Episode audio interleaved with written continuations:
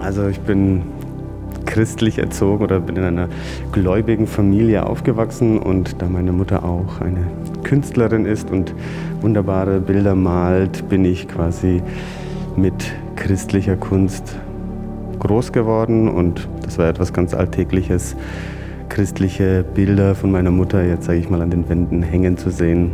Und das war dann auch jetzt sage ich mal in den letzten Jahren auch irgendwie lange weg gewesen aber so ein Wunsch, mal einen Zyklus, einen biblischen Zyklus zu malen, der war eigentlich immer da. Fremd waren ihm die biblischen Geschichten nicht.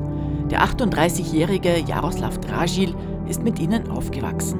Er weiß, wer Maria Magdalena war, Lazarus oder Judas. Nicht mehr unbedingt selbstverständlich in unserer Zeit.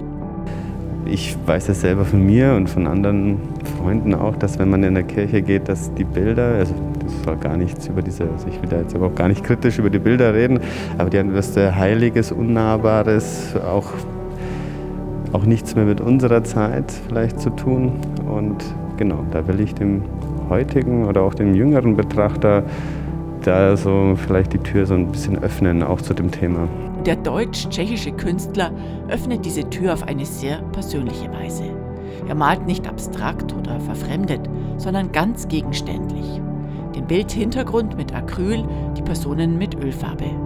Man erkennt jede Falte in der Kleidung, die Rippen des Oberkörpers. So auch bei der Darstellung von Jesus. Und doch hat Jaroslav Draschil ihn ganz anders gemalt, wie man ihn sonst auf Kreuzesdarstellungen kennt.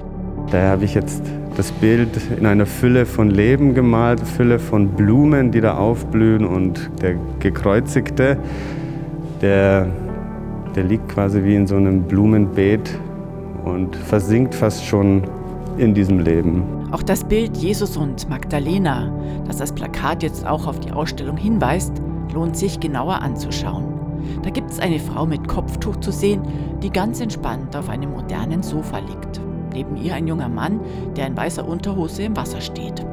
Daher habe ich das im Bild jetzt auch so geteilt, dass sie ihn nicht berührt. Das ist quasi nur ein, vielleicht noch nicht mal ein Zentimeter Abstand zwischen dem Rücken und der Hand. Aber was dann so besonders ist, ist, dass der Finger der anderen Hand über diese künstliche Grenze hinübergreift und das Wasser berührt, in dem er steht und durch diese Wellenbewegung wird er wieder auf sie aufmerksam und da entsteht dann so ein, ja, so ein, so ein zwischenmenschliches Spiel. Insgesamt hängen elf großformatige Bilder in einem relativ schmalen Saal des Martin von Wagner Museums. Zwei weitere sind in der Stadt verteilt. Eins im Museum am Dom, das andere in der St. Johanneskirche. Wie die Bilder so aufgenommen werden, welche die vertrauten Geschichten doch so kreativ neu interpretieren ja, es war eigentlich sehr positiv, gerade in, meinem, in meiner Ateliergemeinschaft auf dem Bürgerbräugelände. Das sind meine zwei Freunde, die kommen aus dem Grafikbereich oder aus der Street Art Ecke.